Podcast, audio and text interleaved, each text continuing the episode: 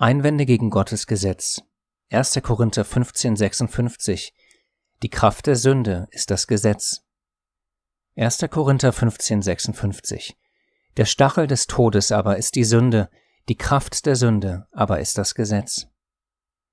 Durch diese Feststellung ist es leicht nachvollziehbar, dass für viele das Gesetz einen negativen Beigeschmack erhält. Jedoch steht wiederum geschrieben, das Gesetz selbst aber ist heilig und das Gebot ist heilig, gerecht und gut. Römer 7,12. Was ist also damit gemeint, dass die Kraft der Sünde das Gesetz ist? Ist das Gesetz deswegen irgendwie sündig? Soll das alles nun etwa bedeuten, dass Gottes Gesetz sündig ist? Natürlich nicht. Aber es ist doch so, ohne die Gebote Gottes hätte ich nie erfahren, was Sünde ist. Würde es dort nicht heißen, du sollst nicht begehren, siehe 2. Mose 2017, so wüsste ich nicht, dass mein Begehren Sünde ist. Römer 7,7 Also wenn das Gesetz nicht sündig ist, sondern heilig, was heißt das dann hinsichtlich der Gültigkeit des Gesetzes? Heißt das, nur weil durch unsere Schwachheit die Sünde aufkommt, dass deswegen das ganze Gesetz abgeschafft werden muss?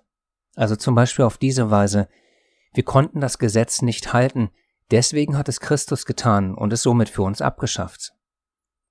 Zu dieser Vermutung lesen wir zum Beispiel in Römer 8, 3, 4. Das Gesetz konnte uns Menschen kein Leben bringen, weil es gegen unsere selbstsüchtige Natur nicht ankam. Deshalb sandte Gott seinen Sohn in der leiblichen Gestalt von uns selbstsüchtigen, der Sünde verfallenen Menschen und ließ ihn sterben als Opfer für die Sündenschuld. So machte er der Sünde den Prozess eben dort, wo sie ihre Macht entfaltet hatte, in der menschlichen Natur. Bis hierhin würde die Vermutung stimmen, denn unsere selbstsüchtige Natur kam nicht gegen das Gesetz an, und deshalb sandte Gott seinen Sohn, ganz so wie es diese Verse klar bestätigen. Der Vers geht aber weiter und klärt für uns auf, ob nun als Folge dessen, was wir soeben gelesen haben, die Forderung des Gesetzes von uns nicht mehr erfüllt werden muss, da es bereits Christus für uns getan hat. Römer 8, 3 bis 4. Als Folge davon kann jetzt die Forderung des Gesetzes von uns erfüllt werden, so gewiss unser Leben nicht mehr von unserer selbstsüchtigen Natur bestimmt wird, sondern vom Geist Gottes.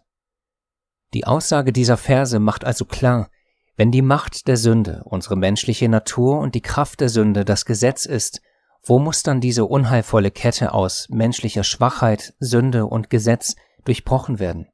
Am Ende der Kette beim Gesetz oder am Anfang, also bei uns?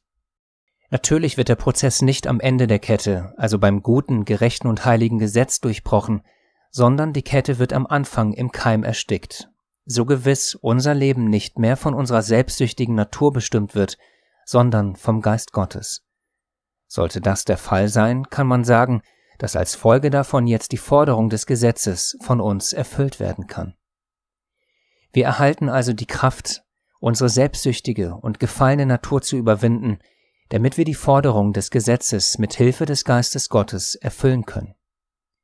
Würde man am Ende der Kette also beim Gesetz ansetzen, wäre es ungefähr so wie bei einem Kind, das den Eltern sagt, dass ihre Regeln der Schwachpunkt in der Kette seines Ungehorsams und ein viel zu schweres Joch für ihn sind, und daher müsse man diese aufheben.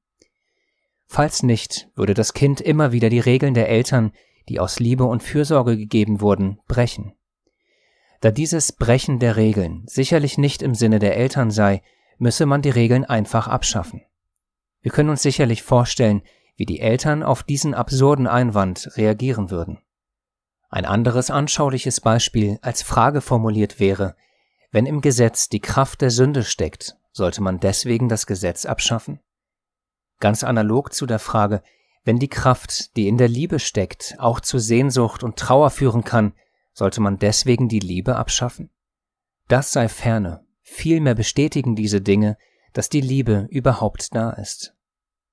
Heben wir nun das Gesetz auf durch den Glauben, das sei ferne, vielmehr bestätigen wir das Gesetz.